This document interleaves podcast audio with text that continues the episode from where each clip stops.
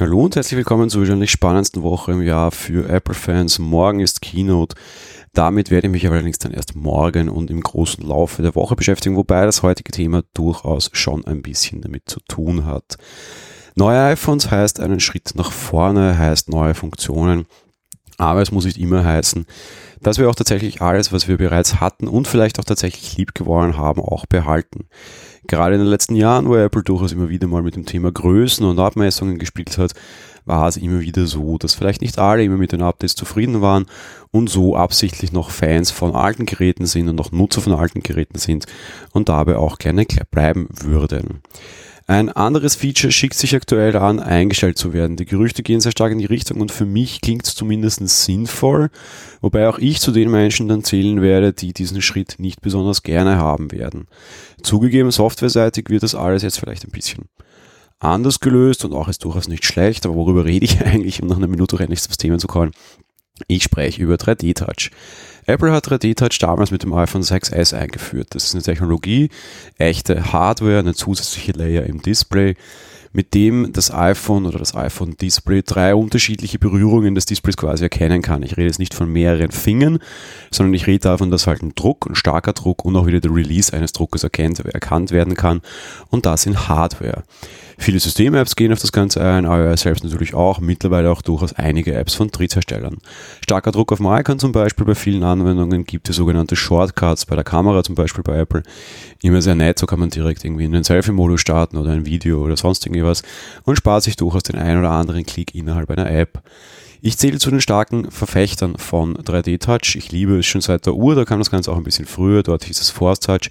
Ich bleibe auch dabei, dort ist es absolut essentiell und nicht wegzudenken, einfach weil die Interfaces zu klein sind. Am iPhone, ja, mag ich es auch sehr gerne und es war damals tatsächlich für mich ein Grund, auf das 6S zu wechseln. Und ich habe es auch nie bereut und mag auch bis heute das weiterhin in allen Geräten. Letztes Jahr schickte sich schon die erste kleine Änderung an. Das iPhone XR als das einzige neue Modell, abgesehen vom iPhone SE, unterstützt kein 3D-Touch. Ich fand den Schritt dann noch sehr traurig und war durchaus unter Anführungsstrichen böse darüber.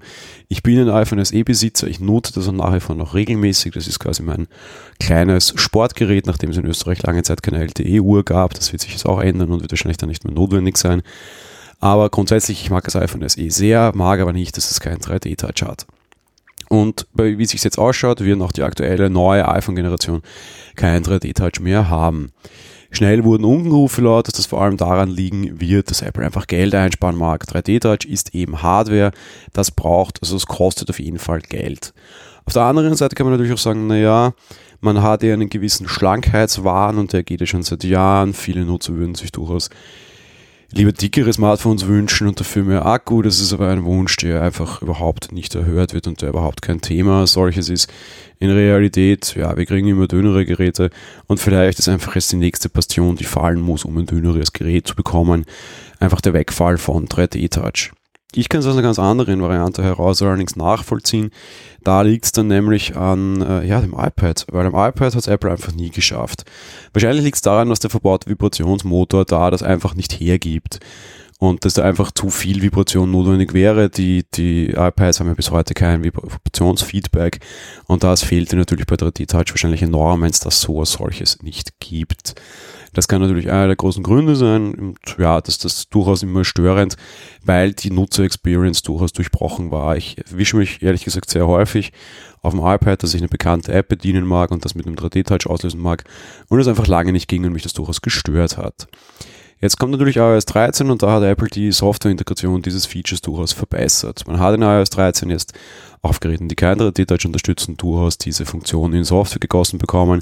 Wenn da ein Vibrationsmotor verbaut ist, löst er auch aus, ebenso wie bei allen iPhones. Ich glaube auch, dass der deshalb bleiben wird.